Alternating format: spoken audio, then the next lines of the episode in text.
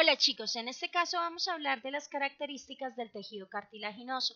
Primero vamos a establecer que este tejido es un tejido avascular, lo que nos lleva a pensar en que no tiene una red vascular propia o determinada en particular.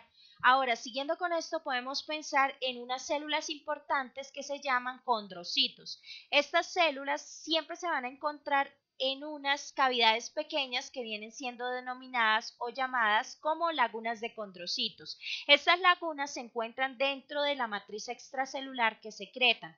También podemos hablar de lo que son la clasificación general, entonces hablaríamos de tres en particular.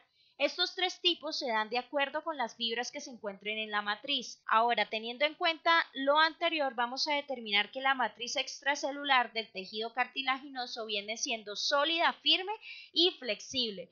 Estas tres características importantes de la matriz se dan para que ocurra como tal la función. La función en este caso del tejido cartilaginoso sería la de elasticidad y resistencia a la presión, ya que este tejido en particular es aquel que es capaz de absorber los choques o los golpes de una superficie en el cuerpo permitiendo que ocurra un movimiento de articulaciones sin que ocurra una fricción, ya que el cartílago lo que hace es recubrir las superficies articulares de los huesos para poder llevar a cabo el absorber el choque que se pueda llevar a cabo durante una acción en particular. Cuando nosotros hablábamos de que existían tres tipos de cartílago de acuerdo a las fibras, podemos hablar directamente del cartílago hialino. Este cartílago hialino se caracteriza por tener una matriz que contiene fibras de colágeno tipo 2, proteoglucanos y glucoproteínas multiadhesivas. Ahora podemos saber que el siguiente tipo de cartílago sería el cartílago elástico. Este cartílago elástico se caracteriza por tener fibras elásticas y laminillas elásticas,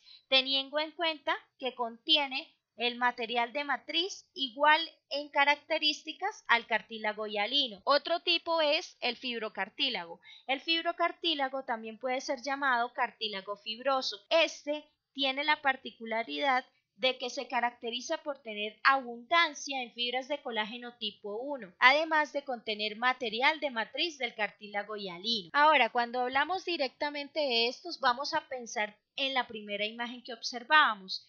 Entonces, pensamos siempre en el cartílago y al mismo tiempo lo relacionamos con respecto a fibras de colágeno tipo 2 en la matriz del cartílago.